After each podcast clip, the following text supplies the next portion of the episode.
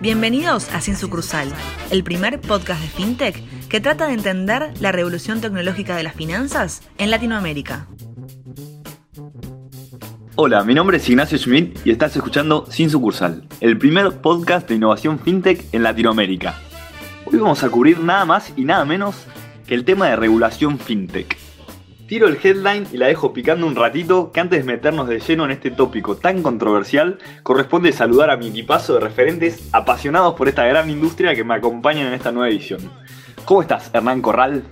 ¿Cómo te va, Nachito? ¿Todo bien? Todo bien, por Muy contento de entrar acá a grabar, así que este nuevo episodio. Me alegro. ¿Vos, Juli? ¿Cómo estás? Julieta Han. Hola Nachito, ¿cómo va todo? Estoy muy interesada por el tópico de hoy porque a simple vista me parece un chino, pero me parece que podemos aprender muchísimo de esto.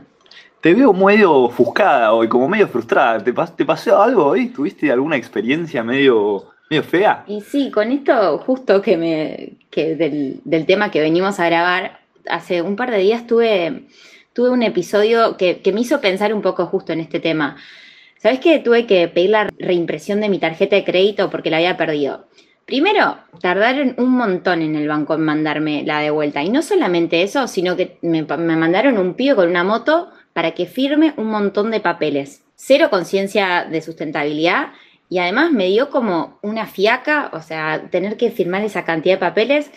Y además, al, no sé, a los dos días saqué una tarjeta por, una de, de las fintech en- desde la app y en tres tapeos tuve la tarjeta y me la mandaron a la dirección que yo quería. Entonces, eso me hizo pensar mucho en por qué un banco que tiene tanto papeleo por detrás y, me hace firmar cosas que al final del día no las termino leyendo y una empresa fintech con una app es tan fácil de hacer. Me viene rondando en la cabeza esta pregunta de cuál es la, la diferencia que hay entre un banco y una fintech. Y nada, Er, creo que vos sos el indicado para explicarme un poco más esto. Bueno, Juli, un poco hablando de este tema, ¿no? Hoy en día se habla mucho de fintech, de bancos, pero estaría bueno arrancar hablando exactamente cuál es la diferencia entre ambos. Para empezar, fintech viene de la mezcla de las palabras fin de finanzas y tech de tecnología. Básicamente habla de la posibilidad de brindar servicios financieros que, basados en tecnología, se pueden ofrecer de forma muy diferente a como tradicionalmente se hicieron, sin necesidad de que se acercarse a una sucursal de un banco o entidad financiera, sin la necesidad de firmar papeles y sin mucha la bu- burocracia tradicional que existe en esta industria de sus orígenes. ¿no? Entendamos que los bancos se iniciaron aproximadamente en el 1600. Eh, cabe aclarar que no son excluyentes ser banco o fintech, ya que hay bancos que tienen su pata fintech y por ende operan en los dos modelos, y hay bancos que son 100% fintech, como los bancos digitales. En la región tenemos ejemplos como el de Nubank, el banco más grande de Occidente, de Brubank o Wirobank en Argentina, por ejemplo. Lo importante es aclarar que la gran disputa acá es entre quienes tienen la licencia de ser banco y quienes no la tienen, cuando ambos ofrecen servicios financieros. Un banco puede tener su fintech de alguna manera, pues es una fintech y, a- y además aparte tenés el negocio de las fintechs aparte, digamos, no es- una no es excluyente de la otra. Exactamente, digamos, eh, fintech básicamente si vos no tenés sucursales y operás en forma digital. Eso vos podés tener una licencia bancaria o podés no tener una licencia bancaria. Ahí te paro. ¿Qué es una licencia bancaria? Está buenísimo este punto. Una licencia bancaria es una licencia que otorga determinada autoridad designada por el Estado, por lo general es potestad de los bancos centrales de cada país, que le permite a las empresas que la obtengan realizar determinadas actividades específicas, que en caso de no tenerla estarían incumpliendo de ley y serían sancionadas. Si bien, de acuerdo al país, dicha licencia te autoriza a realizar diferentes actividades, lo que principalmente autoriza o no es la intermediación financiera. ¿Y qué significa que autoricen o no la intermediación financiera? Bien, la intermediación financiera es cuando una empresa está autorizada a captar fondos del público, es decir, de la gente y de otras empresas o organizaciones, y por ese dinero dar una determinada rentabilidad o tasa. Al mismo tiempo, se puede dar vuelta y ese mismo dinero que captó de los clientes lo puede prestar a otras personas y empresas a una tasa o rentabilidad más alta. De ahí esa diferencia entre tasas es la ganancia que obtienen eh, los bancos. O sea, volviendo para atrás un poco antes de, de- seguir profundizando en este tema. Básicamente tenés las entidades financieras que tienen licencia bancaria y las que no tienen licencia bancaria. Unas pueden hacer lo que vos llamás in- y explicás como intermediación financiera y otras no. La fintech puede cubrir ambas, es independiente, digamos. Exactamente, sería básicamente como un cuadro de doble entrada, donde tenés fintech, que pueden ser bancos o no bancos, Y tenés bancos que pueden tener su fintech o no, que serían los bancos tradicionales. ¿Y por qué está tan regulada esta actividad de la intermediación financiera? Está buena la pregunta. Ahí, esta actividad está regulada por los diferentes estados ya que supone un riesgo muy grande para la sociedad, que cualquier persona o empresa lo puede hacer. Por eso mismo, para obtener esta licencia bancaria y por ende ser un banco, se exigen muchos requisitos que son difíciles de cumplir. Y a su vez, toda actividad que hagan los bancos está auditada en forma permanente y continua por los bancos centrales. ¿Qué es lo que buscamos evitar con todo esto? Perfecto. ¿Por qué existe esta regulación y qué se busca evitar? Básicamente, un banco tome depósitos y después no lo pueda devolver a la gente puede generar un pánico entre los ahorristas. Y que todos vayan a sacar el dinero de todos los bancos por una pérdida de confianza en el sistema. Y de suceder esto, se genera un impacto directo en la economía de un país. Eso es lo que se intenta controlar. A lo largo de la historia hubo varios sucesos que, por no existir una regulación previa, hizo caer en grandes crisis. ¿no? La más conocida de todas quizás fue la de la quiebra de la bolsa en, Estados Unidos en 1929, que después trajo la Gran Depresión que afectó a casi todo el globo. ¿no? Más reciente tenemos el ejemplo de la crisis del 2008, donde los bancos comenzaron a operar con instrumentos financieros que se creían de poco riesgo, pero que en realidad estaban basados en préstamos hipotecarios que se otorgaban a personas sin los recursos necesarios, y cuando estos entraron en mora en gran cantidad, hizo que todo el sistema bancario americano y del mundo tambaleara. Esto indica que las regulaciones de este tipo son generalmente reactivas. Ante un problema que surge, luego se aplica una regulación que trata de evitar que esto vuelva a suceder. Estas crisis entonces fueron todas por una, un, una falta de criterio a la hora de aplicar intermediación financiera, eso es lo que está diciendo de alguna forma. Sí, exactamente. Esto surge básicamente porque se dieron sucesos donde el sistema financiero operó sin ningún contexto que lo marque y generaron generalmente crisis que después fueron reactivamente. Se trató de que no vuelvan a suceder generando este tipo de regulaciones y un montón más que, que, que a lo largo de la historia de los bancos fueron sucediendo. Está buenísimo esto, pero si vuelvo a mi pregunta principal, que es ¿Por qué hay esta polémica y esta distinción tan fuerte hoy entre los bancos y la fintech? ¿Qué me dirías? Yo comenzaría diciendo, por lo dicho anteriormente, que la polémica no es entre los bancos y las fintech, sino entre los bancos regulados, que pueden ser fintech o no, y entre entidades financieras no reguladas, como las principales billeteras de la región, ¿no? como Mercado Pago, Wallah, etc.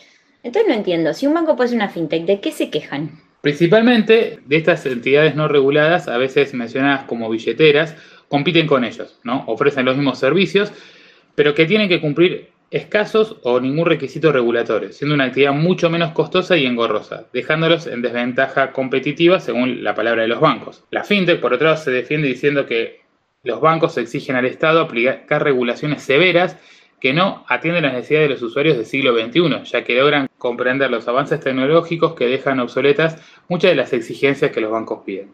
Un ejemplo de esto son muchas las normativas que obligan a las personas a firmar de puño y letra, como te pasó a vos en el ejemplo que contaste, Ay, sí. cuando se pide un servicio financiero como un préstamo, una tarjeta. Este tipo de normativas sonaban lógicas en tiempos pasados, pero hoy podrían hacer inviable dar un servicio de forma online. Bueno chicos, en vista de que íbamos a traer este tema tan polémico a la mesa, tengo una sorpresa para ustedes. Aguanten corazones, aguantes, ya volvemos con el programa con una bomba. Hernán Corral, Julieta Hang, Felipe Cuserou e Ignacio Smith te cuentan todo lo que tenés que saber sobre la fintech. Seguí escuchando sin sucursal.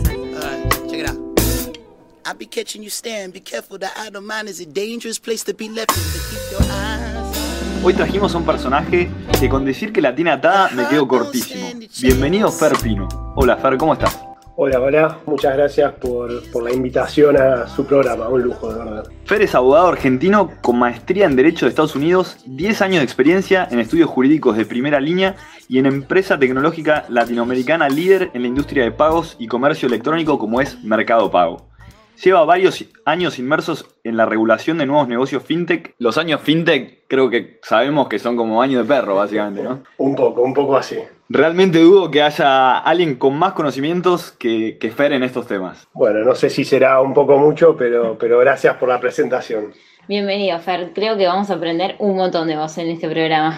Ojalá eso muy, muy contentos de tenerte, la verdad. Nos gustaría volver al tema que estamos discutiendo, que teníamos como objetivo entender qué es una fintech, qué es un banco, en qué se parecen y por qué existe la polémica sobre la regulación. ¿Qué puede hacer alguien que tiene licencia bancaria versus alguien que no la tiene, que era un tema que veníamos discutiendo? Está perfecto y creo que la introducción que dio Hernán es muy adecuada. Porque el mismo criterio que comentó él es uno que está plasmado en, las normas y en la jurisprudencia también y en la doctrina mencionó algo muy importante y que es una característica esencial de los bancos, que es la actividad de no de cargar, sino de captar recursos en forma de depósitos del público en general y esos mismos recursos poder darse vuelta y prestárselos a terceros. Este es el concepto de intermediación financiera que bien mencionó Hernán. En Argentina, por ejemplo, en la ley de entidades financieras está mencionada esta actividad como ser la actividad propia de los bancos. Con lo cual, un banco, si bien puede desarrollar muchas otras actividades, abrir cuentas corrientes, cuentas bancarias de otro tipo, constituir plazos fijos, emitir tarjetas de crédito, celebrar operaciones cambiarias, etc., no nos olvidemos que la actividad principal va a ser siempre la intermediación financiera y es justamente esa actividad la que una entidad no financiera que no tiene una licencia de un banco central no, puede, no, no, no la puede realizar. Ahora, si miramos las dos fases de esta actividad de intermediación financiera de manera separada, prestar dinero por un lado o captar recursos por el otro lado, no hay ningún problema en que las personas humanas o personas jurídicas puedan realizar esas actividades. Básicamente, yo le puedo prestar dinero a un amigo, a un pariente o a alguien que no conozco, y eso está perfecto y no solo por prestar dinero debo obtener una licencia, ¿correcto? De la misma manera, yo puedo recibir dinero o valores en depósito y que lo haga no significa que tenga que obtener una licencia. Con lo cual, de vuelta, es la unión entre la oferta y la demanda de los recursos financieros que, los que constituyen esta actividad de intermediación financiera que precisa de una licencia bancaria, como bien mencionaban. Bien, y esta licencia bancaria, ¿qué hace? ¿Qué busca regular? ¿Por qué se quiere regular? ¿Por qué un Estado querría regular? ¿Por qué un Estado querría regular? Y, ahí creo que la introducción de, de Hernán también fue, fue bastante precisa hay ciertos riesgos eh, históricamente vinculados con actividades bancarias, justamente con esta actividad de intermediación financiera, que tienen que ver con el cuidado de los fondos de la gente. O sea, son los fondos que la gente depositó en confianza a una entidad y se sabe de antemano que esta entidad luego se la va a prestar a terceros, con lo cual el riesgo incluso de que estos terceros no se lo devuelvan a esa entidad, ¿no es cierto?, siempre existe y por lo tanto si esa entidad no recibe esos fondos de vuelta tampoco se los va a poder devolver al depositante originario, con lo cual existen riesgos implícitos en la actividad bancaria y las normas tienden a mitigar o controlar y regular esos riesgos. Consulta, vos acabas de decir que se sabe de antemano que van a prestar. Yo no me lo enteré bastante más adelante en mi vida que abrí una cuenta, que mm, la plata que yo tengo ahí, el banco se iba a dar vuelta y le iba a prestar. ¿Eso cómo me lo entero? La verdad es que te enterás por el solo hecho de elegir un banco como persona que cuide tus depósitos, ¿no? Sabes que intrínseca en la naturaleza de, un banco está la realidad de que el banco ofrece otros servicios dentro de los cuales está la de prestar el dinero. Con lo cual, esa actividad existe, todos los bancos la realizan y, y Hernán comentaba que desde 1600 ya existe la actividad bancaria. Les diría que desde esa época existe formalmente la institución financiera pero la actividad de captar recursos del público, darse vuelta y prestarlos existe desde siglos antes de Cristo, incluso en Babilonia, creo. Y cuando uno piensa en fintech bancaria, que no tiene el componente de intermediación, como que se emitía de alguna forma un poco el riesgo. ¿Vos creés que hace sentido regular a, a las fintechs? Es interesante esa pregunta porque porque es una pregunta que, da vuelta en, los medios, eh, da vuelta en, artículos, digamos, en conferencias y demás, pero también es una pregunta un poco capciosa porque tenemos que entender que es una fintech para hacernos la pregunta de si hay que regular o cómo hay que regular una fintech. Y si decimos que una fintech no es solamente una compañía que desarrolla productos tecnológicos para prestar dinero, por ejemplo, crowdfunding, actividades financieras, sino que además una fintech puede proveer servicios de cripto, de billetera, de criptomonedas o servicios para invertir en criptomonedas o servicios de compra-venta de divisas o envíos de dinero entre personas. Hay una multiplicidad de servicios que pueden prestar fin, la, fintech. Te puedo mencionar el servicio de seguros, por ejemplo, eh, de pagos, con lo cual, si tienen que estar reguladas o no la fintech, en realidad es una pregunta que hay que bajar a la actividad puntual que realiza la fintech para entender cuál es el riesgo involucrado en esa actividad. Claro, atando lo que le decía vos, Er, hablabas de qué era la fintech. Repasemos el concepto. claro, ahí un poco, como dice Fer, el, concepto de servicios financieros es muy amplio. Dentro de servicios financieros hay de todo. Hay empresas que hoy prestan dinero y que no son reguladas porque lo hacen con capital propio. Hay empresas, y eso no se hace desde que se dio en la se hace desde hace muchísimo tiempo atrás y ahora, digamos, es lo que está siempre en discusión, si eso hay que regularlo o no. La capa que se le agrega, que es una capa de que ahora haya tecnología de por medio y que eso se pueda hacer de forma más sencilla, es lo que cambia un poco la ecuación, pero digamos, la mayoría de las actividades que, ahora están en boga, si hay que regularlas o no, son actividades que suceden de hace muchísimo tiempo para atrás. Es como que la tecnología aceleró este, este proceso, esto de la inmediatez o la no presencia física en algún lado. Yo creo que la tecnología acá lo que hace es poner en jaque un modelo de negocio tradicional que, como veníamos hablando, viene desde Babilonia y más formalizado desde hace 400 años, que es el tema de una institución como la bancaria con una sucursal de por medio. Entonces, la tecnología lo que hace es disrumpir ese modelo de negocio, pudiendo hacer eso mismo de forma más barata, más sencilla, más económica y más eficiente. Es lo mismo que a los blockbusters de este mundo le apareció un Netflix. La gente lo que quería ver es una película, ¿no? Y ahora hay una forma mucho más sencilla de ofrecerla, ¿está bien? Entonces, eh, ahí es donde los bancos surge este tema de, y un poco qué es lo que se quejan las fintech, ¿no? De que ven a los bancos que como tienen temor a competir y actualizarse a las nuevas tendencias del siglo XXI, quieren a través de las regulaciones impedir que muchas de las actividades que las empresas tecnológicas quieren hacer las puedan realizar. Ahora, yo me pongo en los pies de un regulador que tiene que empezar a pensar en regulación fintech. Digo, ¿Es un lío? Un lío, si querés. Ah, bien a la, hora de pensar en si uno quiere cubrir todas las actividades financieras de una forma nueva como trae la tecnología, suena bastante difícil. ¿Qué, ingredientes crees que tiene una buena regulación? ¿Qué, ¿Qué, recomendación le darías a un regulador? El desafío de regular a la fintech es, es enorme.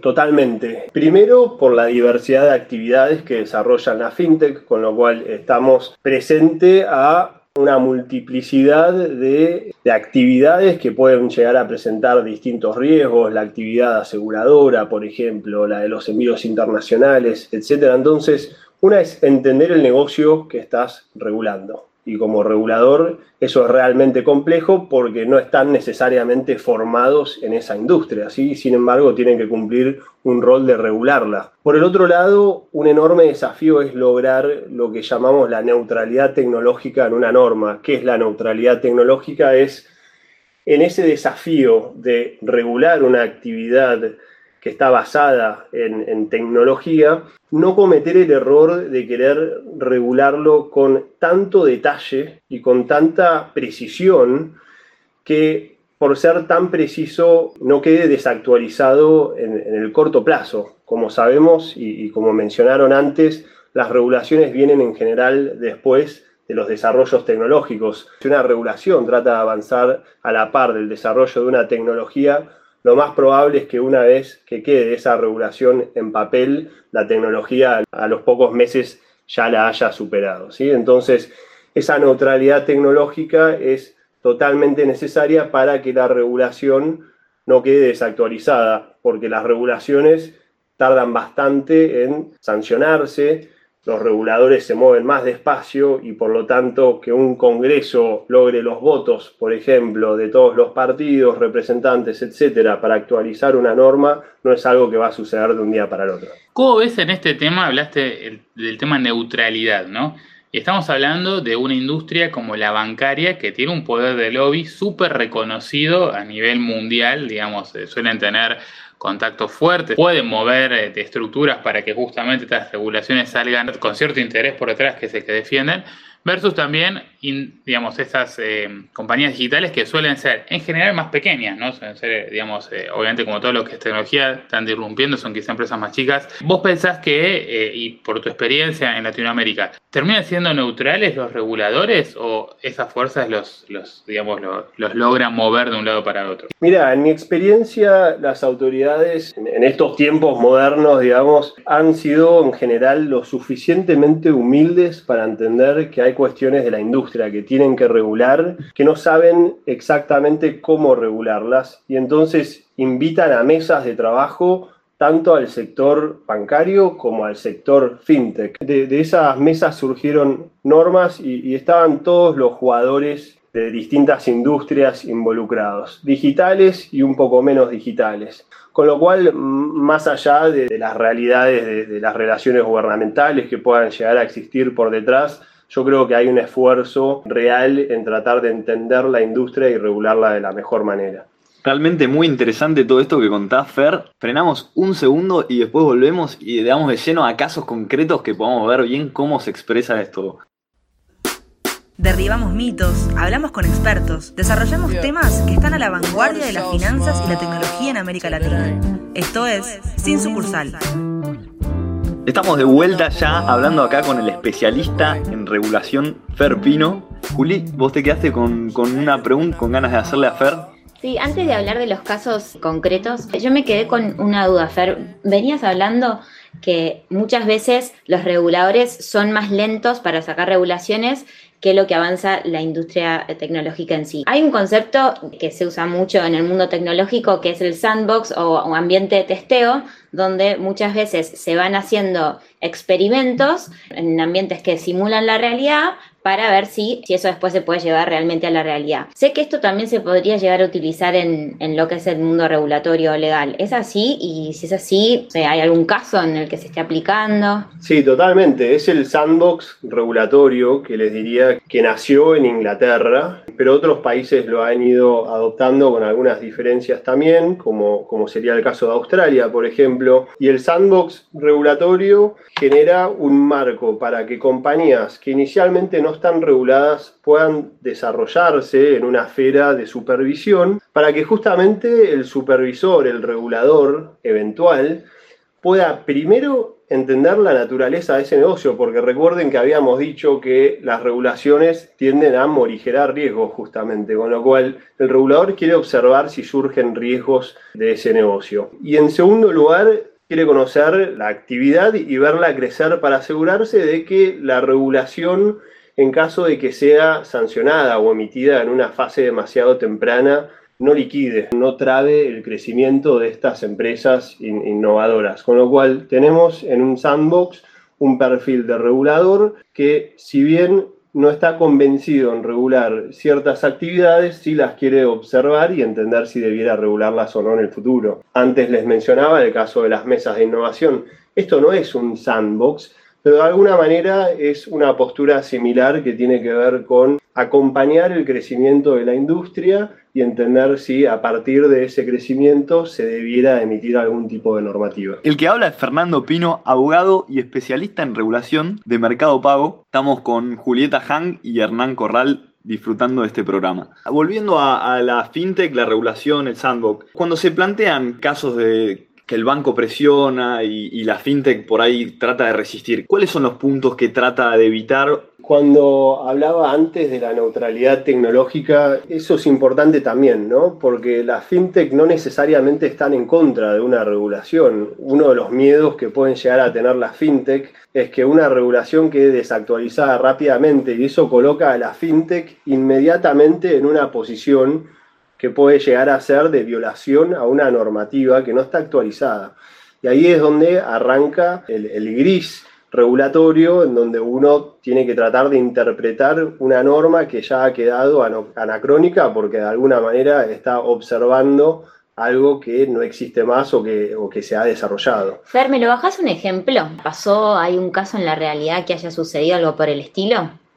Sí, pasa y, una de las ramas del derecho, si quieren, en donde esto ha pasado y todavía sigue pasando, es la rama de, la prevención del lavado de dinero y financiación del terrorismo. Básicamente existen marcos normativos que obligan a determinadas empresas, compañías, a sujetarse a normas para prevenir el lavado de activos y la financiación del terrorismo. Y estas normas tienen tres ejes principales. Una es el KYC, que algunos le decimos el, kill your client with paperwork.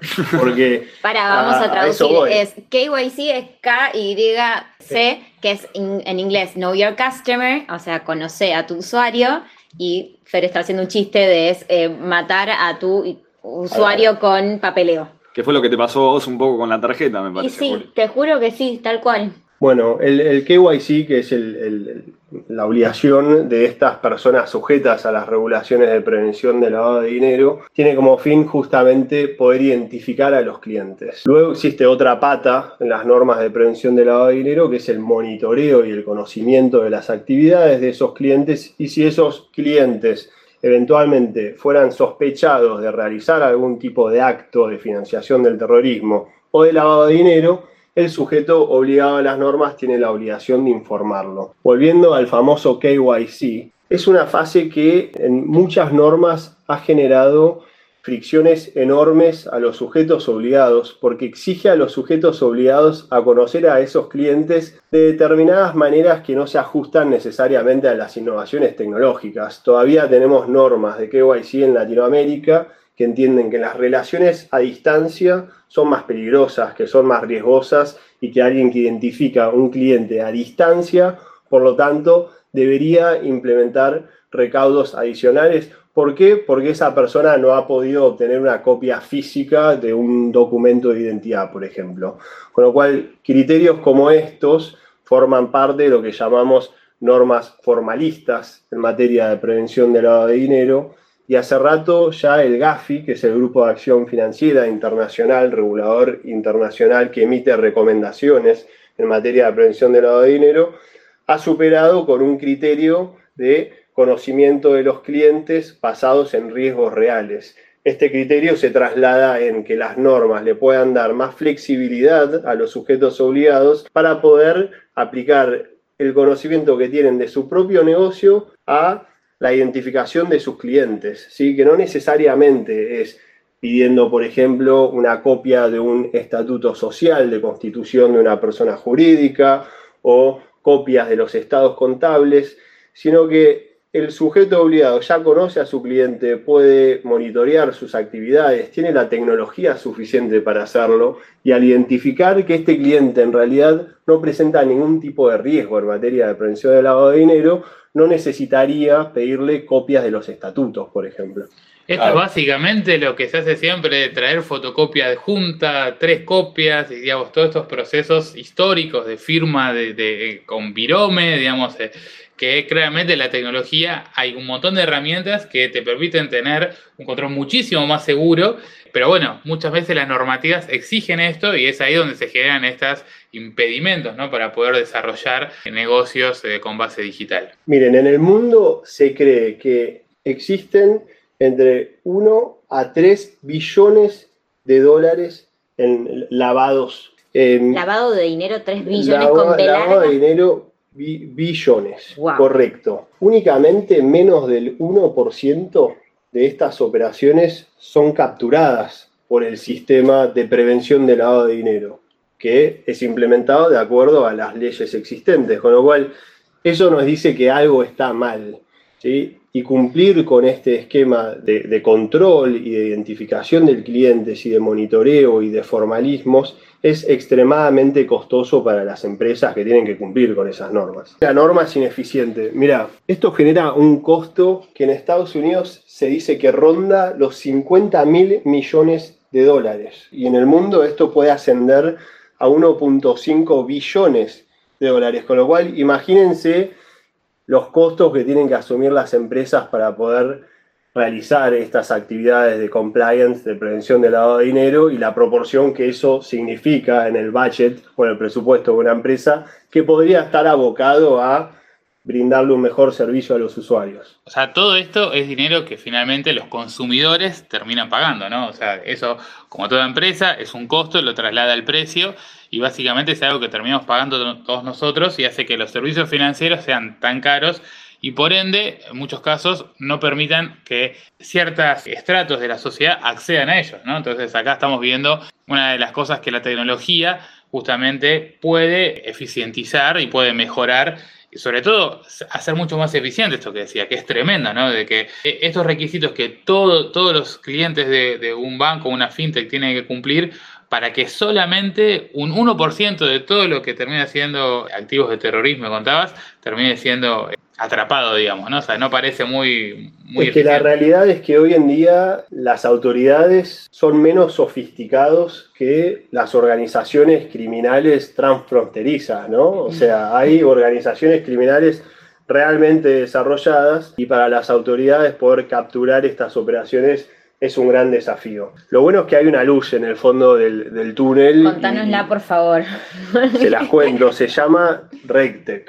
RegTech es un concepto que significa la aplicación de la tecnología a las actividades de compliance. Y como dijimos, el compliance es totalmente costoso, con lo cual la esperanza... Compliance estamos hablando de lo que serían todas las normas que tratan de regular y entender la actividad, digamos, de, que, tienen estas empresas que, comentamos, ¿no?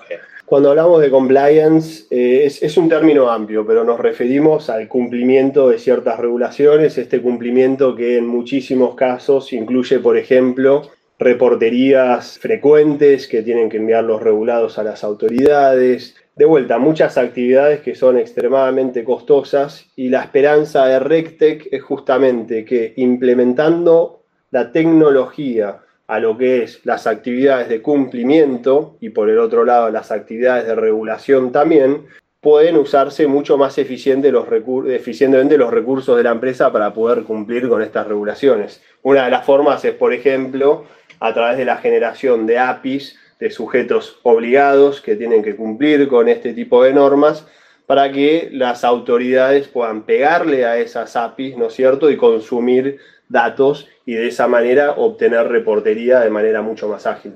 ¿qué es una API? Una API básicamente es una tecnología que se usa realmente con mucha frecuencia hoy en día, pero básicamente es donde cada entidad puede exponer en una base de datos cierta información para que sea consumida por terceros en forma accesible. Entonces, cuando uno se dice que trabaja en base a APIs, ¿no? Eh, son aplicaciones que guardan cierto contenido y que, como decía, o sea, yo como un ente regulador puedo poner una aplicación que doy datos de, por ejemplo, en Argentina existe el RENAPER, el RENAPER tiene toda la base de datos de, de documentos, entonces yo lo que puedo hacer hoy en día con una empresa en Argentina es agarrar, escanear un documento y consultar a RENAPER si esa persona es, por ejemplo, Fernando Pino. Entonces yo tengo una forma, con un organismo del Estado, validar la identidad de Fernando. Esas son diferentes tecnologías de muy fácil acceso que las compañías pueden consumir para tener información más robusta y estar segura de con quién están tratando, a pesar de no tenerlo enfrente, sino a través de un celular o una computadora.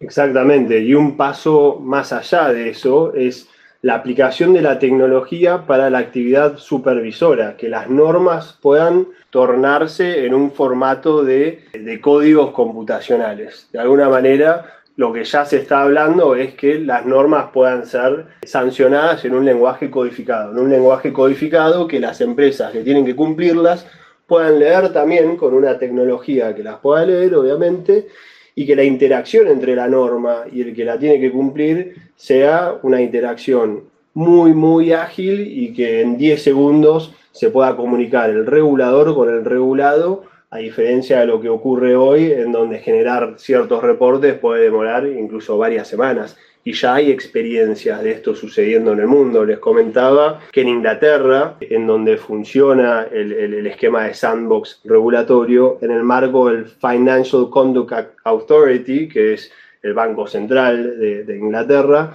ya realizaron hackathons en donde invitaron también a regulados a formar parte de ese hackathon y el resultado de ese hackathon fue justamente que el regulador, el Financial Conduct Authority, pudo obtener reportes codificados de las empresas reguladas en menos de 10 segundos. Aplicar hackathon es algo que en la industria tecnológica se utiliza mucho, que es reunir en, en un lugar físico generalmente el lugar físico puede ser remoto, pero para tratar sobre cierto tema se juntan muchos expertos para que en un determinado de tiempo, generalmente corto, de un día o medio día, resuelvan determinados problemas. ¿no? Y acá estamos hablando de temas regulatorios, de cómo poder eficientizarlo, y se juntan un montón de gente técnica y tira ideas, y después esas ideas son evaluadas en el momento y terminan premiándose y muchas implementándose. Es una forma de poder acelerar, digamos, y tener arriba de la mesa ideas innovadoras en un muy, muy, muy corto tiempo y de implementación inmediata. Me gustaría volver y yo me quedo con una conclusión fuerte que es, me gustaría derribar el mito entonces, ¿no? Cuando se, se dice que la fintech tiene asimetrías regulatorias versus un banco, que el banco te dice a mí me regulan y ellos no, lo derribamos acá, no existe más,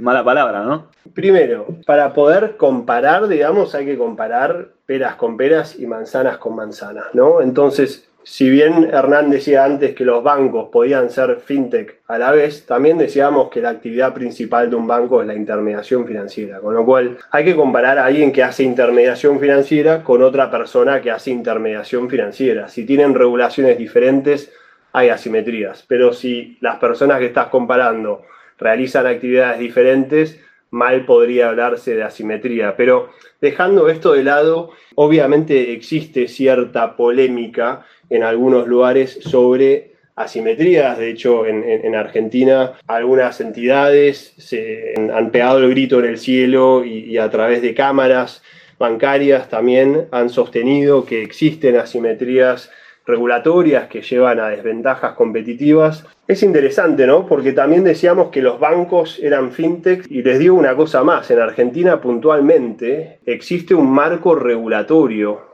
una norma del Banco Central que se sancionó en 2017, si mal no recuerdo es la 6277, que regula las actividades complementarias de los bancos y que les permite a los bancos participar, es decir, ser dueños de fintech, con lo cual cualquier banco que quiera tener una fintech y a la vez seguir ejerciendo una actividad bancaria tradicional, podría hacerlo a través de una entidad separada. Muchas gracias Fernando Pino, abogado de Mercado Pago, por acompañarnos nuevamente en esta edición. Juli, Han, gracias a vos por acompañarnos también. ¿Tenés algo que decir antes de irnos? Obvio que sí, nos pueden seguir en Twitter, arroba sin sucursal, y en Instagram, arroba sin.sucursal. Le mandamos un saludo a Felipe Cuserou que no pudo estar. Er, Corral, hasta la próxima, ¿no? Algo Hasta la próxima, nos vemos en el próximo episodio que seguramente tenga mucha más temas para hablar sobre el mundo fintech. Muchas gracias a todos y nos vemos en la próxima edición. Esto fue Sin Sucursal, el primer podcast de fintech de América Latina.